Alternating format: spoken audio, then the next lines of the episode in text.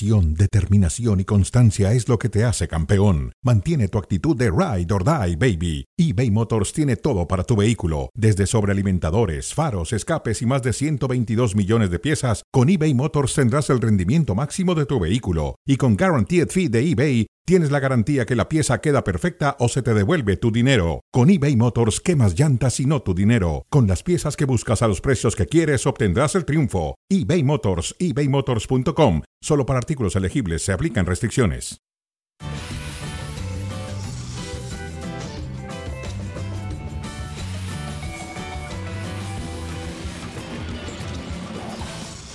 Hola, ¿qué tal? Buenas tardes. Bienvenidos a Cronómetro a través de ESPN Deportes y Star Plus. Saludo a Jorge Pietrasanta. Hola, Roserra. Pietra, ¿cómo, estás? Bien, Saludos. muy bien. Bueno, vamos a ver qué pasó hoy con la selección. Pero primero hablaremos de lo que opina Santi Jiménez. Dice Santi Jiménez, tal cual, que necesitan lograr un gran resultado el día de hoy. Pues, por supuesto, necesitan ganar y ganar bien. Pero dice, viniendo de hacer un buen partido, yo le diría un gran, un buen partido contra Alemania, amistoso, no la creíamos, la soberbia. Pensamos que éramos muy buenos, la soberbia. Y nos dieron un golpe de autoridad. Tenemos que ser humildes. Mm, En cada partido nos preparamos para el rival. Lo que decía Pietra, la soberbia mató al equipo mexicano y Honduras también.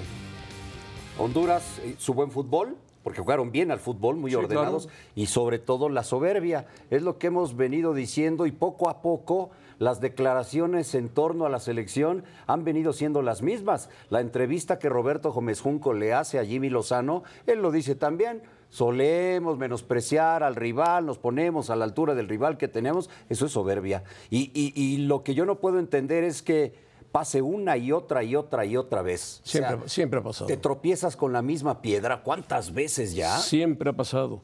Cuando es Honduras, era Costa Rica, Panamá, ahora es Estados Unidos, Canadá. Sí, Así sí, es. sí. Y el problema cuando vienen los partidos grandes en donde juegas muy bien, te faltan tres centavos para el peso. O sea, para poder superar esos momentos, esa, esa barrera que parece tan sencilla pero es tan difícil. Pues sería bueno pedirle a la FIFA que México se elimine en la Eurocopa. no, pues, A eh, ver si así levanta. ya, eh, bueno, pero también hay equipos de la Eurocopa bastante También, malos. también Se vamos. eliminen en Sudamérica. Eso Oh, sería muy oh, bueno, ¿no? entonces no iríamos a los mundiales. bueno. Iríamos, pero ahora sí yo creo que a todos, pues ya califican casi todos. Pero antes hubiéramos, hubiéramos faltado a varios A también. varios, a varios. Pero Bueno, es que si te pones a nivel, ¿por qué también a nivel de los que no son tan buenos? Yo no quiero despreciar ni menospreciar lo que hace Honduras. Eh, No, el su de trabajo Rueda y bien. Ha sido muy, muy bueno. El trabajo de Rueda ha sido muy bueno, es un técnico es experimentado. colombiano, Es Rueda, conoce bien el fútbol. Que con las diferentes selecciones a las que ha dirigido enfrentando a México, le ha ido bien. Le ha ido bien. Tiene más, de- más victorias que derrotas. Si mal no recuerdo, daba Marce el dato, siete victorias y cuatro derrotas. Está bien. enfrentando a México. Rueda es un buen técnico, muy cotizado en el área centroamericana y por lo tanto, bueno, pues se lo llevó Honduras, le dijo, pum, llegó y reencontró al equipo hondureño. Lo acomodó, tal cual. Tienen que hacer lo que hacen y hoy en la noche serán complicados, sobre todo si en los primeros 20 minutos no cae el primer gol. Uf, El primer tiempo, diría yo. Me voy un poquito tiempo, más allá, pero el planteamiento del que hablaba eh, Jimmy Lozano, eh, para mí podría estar un, un poco equivocado. Él habla de como que tener un poco más calma si el gol no llega para más adelante. Yo pensaría que de arranque busques los, desde los primeros minutos tomar ese gol. Puede ser, pero tienes que cuidarte mucho los contragolpes. Sí, Honduras te va a contragolpear, es un equipo veloz, rápido. Sí.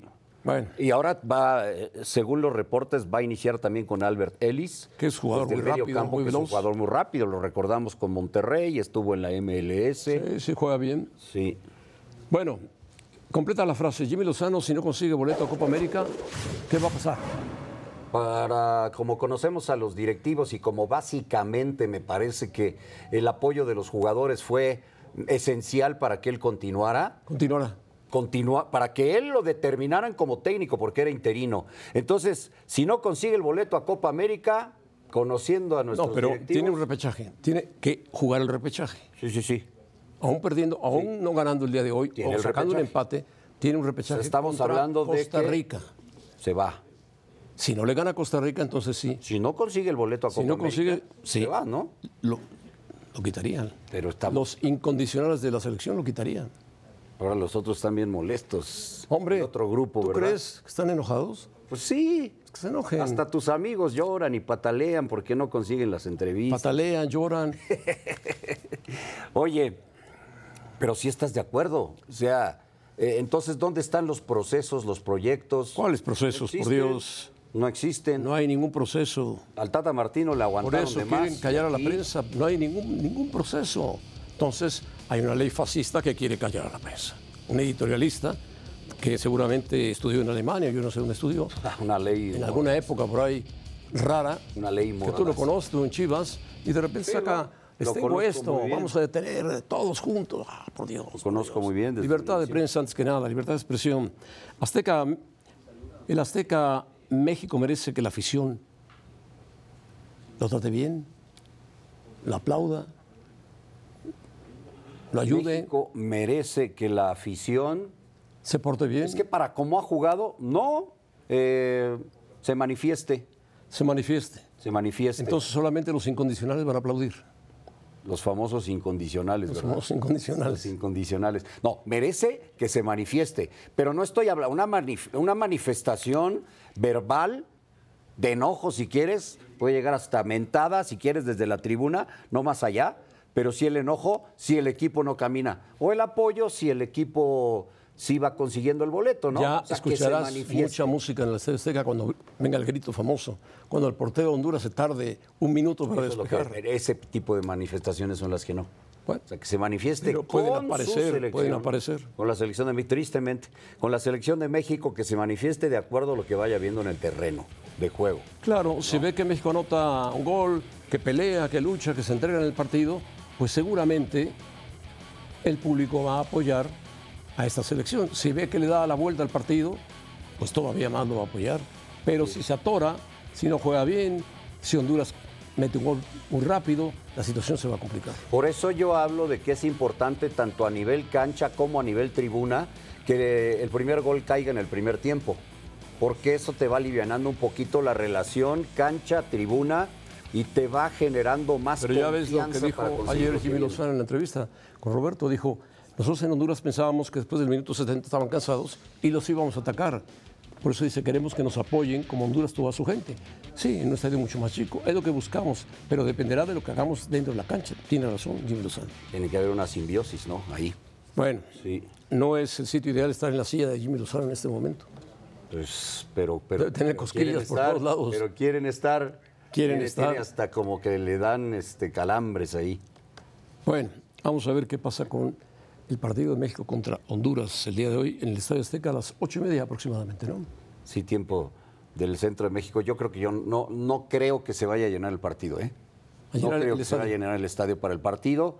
Eh, la gente es- es- viene del buen fin, Está gastada. está gastada. Ahorra para la liguilla. Ahorra la gente que le va a la para las América, fiestas la gente navideñas. que va a los Pumas para estar en la liguilla y luego vienen las fiestas navideñas. Entonces, eh, y luego hay que olvidarse un poco del fútbol. y luego lo de la cancha no está así como que para gastar, ¿verdad? Para ir a ver quizá otro ridículo de la selección nacional, pues la gente dirá, mejor me espero. Sí.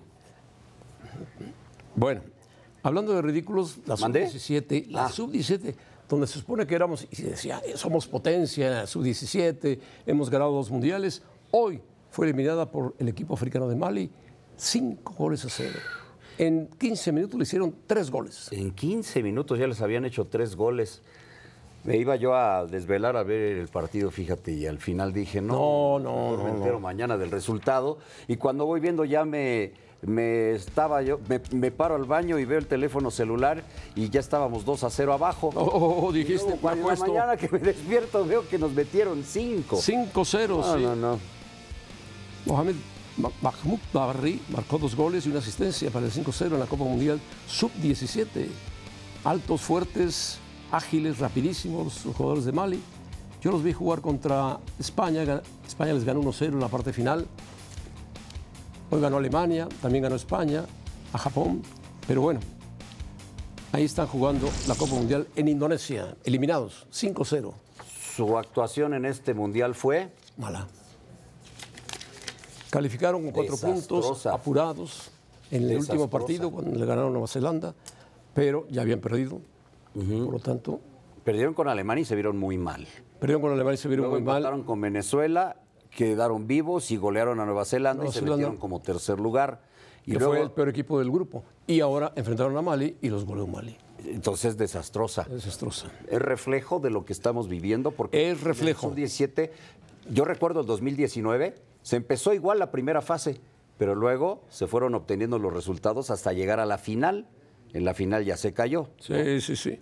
Pero yo pensaba que iba a ser más o menos el mismo camino. Pues no, no, no, no. Esta se la, eh, se la puedes tú, eh, José Ramón, achacar a esta nueva administración de la federación. Bueno, estaba calificada, había que ayudarla, había que apoyarla, reforzarla posiblemente y ver si el técnico Chabran era el ideal o no ideal, en lugar de estar pensando en cómo sacrificar al periodismo, meterse de lleno, meterse de lleno en la selección sub-17, sub-23, sub-21 las- que y la selección mayor, todo. Eso se me hace Es el increíble. trabajo que tiene que hacer el alto comisionado de la Federación Mexicana de Fútbol. Estemos de acuerdo o no con esta famosa ley, como ley mordaza que van a, a implementar, que yo no estoy de acuerdo para nada, no puede ser que estén pensando primero en eso, En eso. en arreglar las cuestiones cancha, Deportivas. las deportivas, Por supuesto. tener mejores Esta ubica.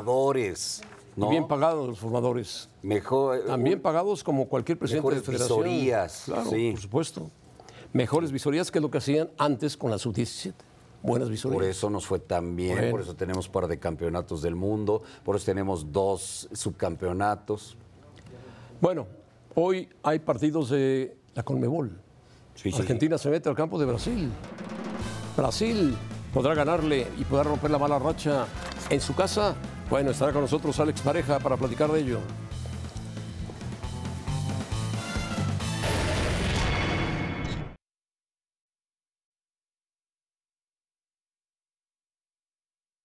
La selección mexicana de fútbol está nuevamente contra la pared, después de la derrota de 2 a 0 ante Honduras en la ida de los cuartos de final de la CONCACAF Nations League.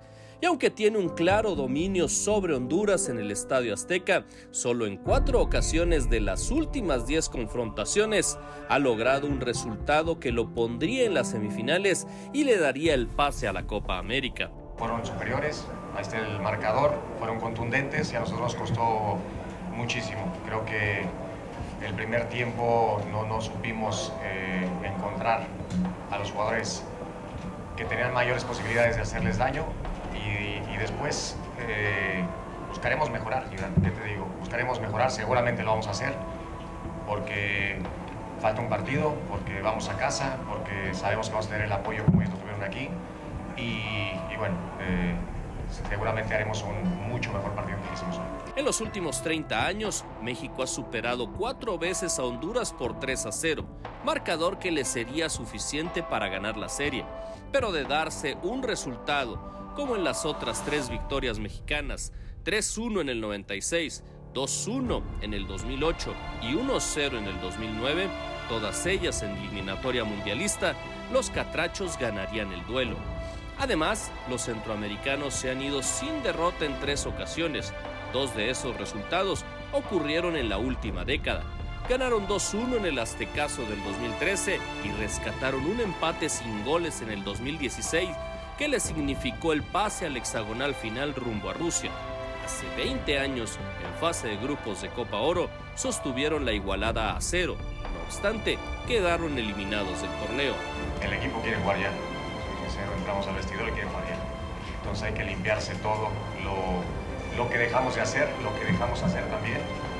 Y sabemos que va a ser, y vamos a, a hacer nosotros, y que va a ser un partido totalmente distinto. Estamos en casa, vamos a cambiar muchas cosas y seguramente que el resultado será otro.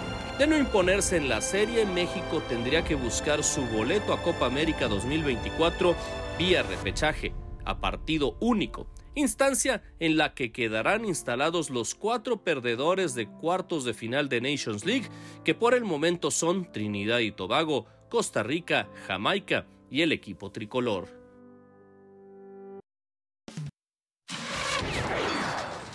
En la mira, Brasil tiene en la mira a Argentina, que viene de perder en casa 2-0 ante Uruguay, y ahora va al campo de Brasil. Alex Pareja nos acompaña. Alex, Eh, ¿Brasil podrá romper la racha de no ganarle a Argentina en casa y fuera de casa?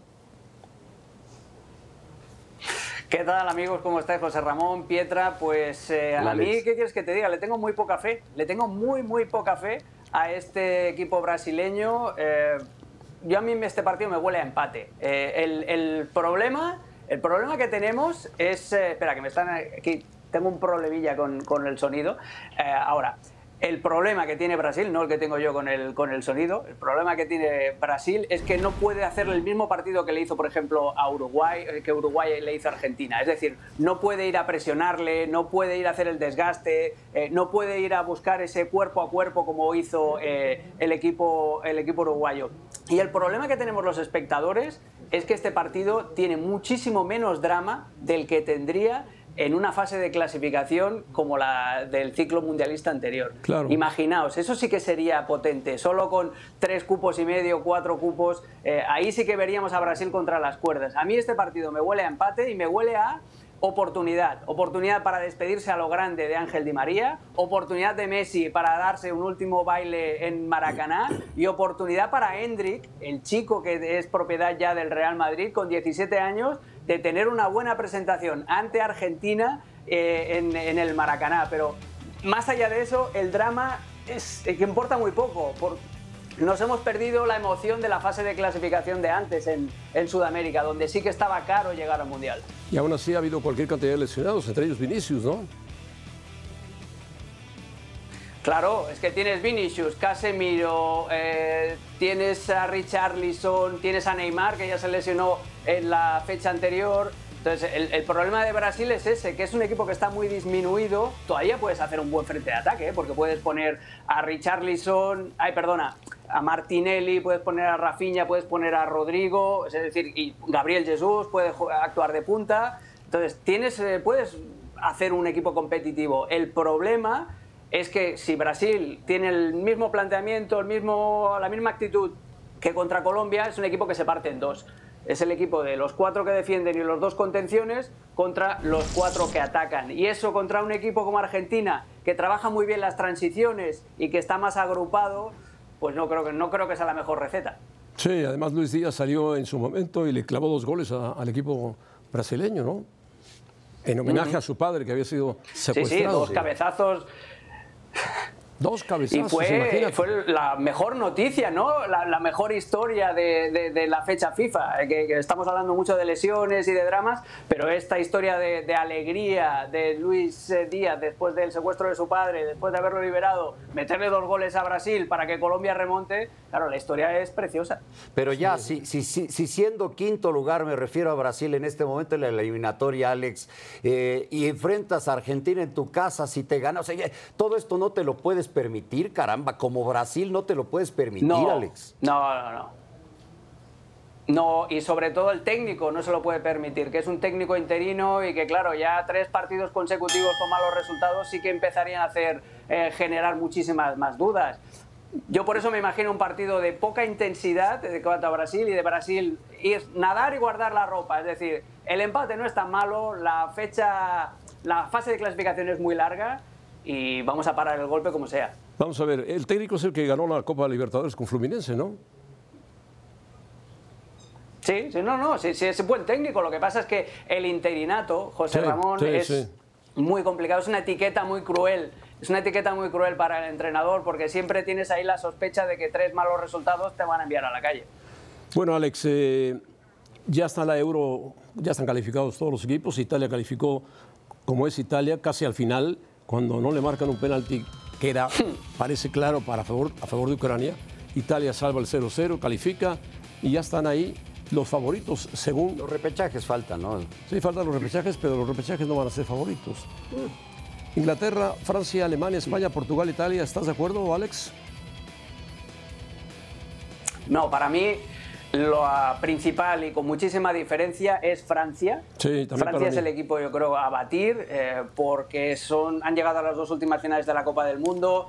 Sí que es cierto que en la última Euro no llegaron tan lejos, pero acordaros que en la última Euro tenían que incorporar sí o sí a Karim Benzema y a Paul Pogba y aquello fue un polvorín y el equipo no, no acabó de absorber esos dos cuerpos extraños, por así decirlo. Y para mí Francia es la, favorita por, por, la calidad individual, porque tiene a Griezmann, porque tiene a Mbappé, porque Giroud sigue funcionando cuando se junta con esos, cuando no está Colo Moani, tienes un pool de extremos, tienes a Coman, tienes a Dembélé, eh, la colección de centrales, es, vamos, es, es, impresionante lo que tiene Francia. Y el resto de equipos, yo creo que hay una igualdad enorme entre los equipos de, de segunda fila, dijéramos, pero porque ninguno es perfecto. A todos les falta una patatita para el kilo. Inglaterra tiene el problema de su entrenador, Southgate, que muchas veces no sabe manejar los partidos de alta tensión. En España le falta un líder, alguien veterano que pueda arrastrar al equipo y también están las capacidades de Luis de la Fuente. Eh, Italia son los campeones, pero pasaron prácticamente de panzazo el otro día. Es decir, no hay ninguna selección que sea tan fuerte y tan constante en los últimos años como Francia. Por eso es mi favorita. Yo no, yo, no, veo a Alemania porque, bueno, al no eliminarse, se irá con puros partidos amistosos y ya vemos lo que ha pasado con, la selección Alemania, mm. pero, de Alemania. Pero te pregunto, Alex, Portugal, yo entiendo que Portugal pasó en un grupo relativamente, bueno, no relativamente, más fácil, fácil, fácil, fácil, pero ¿no le ves al talento portugués? ¿No le ves? Yo tengo, tengo una teoría en el caso de Portugal. Depende mucho de la figura de Cristiano Ronaldo. Si Cristiano Ronaldo quiere ayudar a Portugal, tiene que adoptar el rol de super sustituto. Es decir, olvidarte de ser titular, aparecer 10, 15 minutos en los tramos en los que se te necesiten los partidos y ponerte al servicio del equipo. Tengo la teoría de que las posibilidades de ganar la euro de Portugal son inversamente proporcionales al peso que tenga Cristiano Ronaldo en el equipo. Si Cristiano Ronaldo tiene que ser titular y lo tiene que jugar todo, las oportunidades de Portugal bajan. Si Portugal incorpora a Cristiano Ronaldo como un tan mal ves a Cristiano, Alex, tan mal, ves a, tan mal ves a Cristiano. Eh, oye, el último mundial es la última aparición de Cristiano en la gran competencia porque luego no me digas que el grupo de clasificación tiene mérito y no. me digas que meter goles a los equipos de Arabia Saudita tiene mérito. Bueno, pero Roberto Martínez lo va a mantener el titular. De arranque lo va a meter el titular. Pues, pues, ese es el problema que tiene Portugal, precisamente. Esa es mi teoría.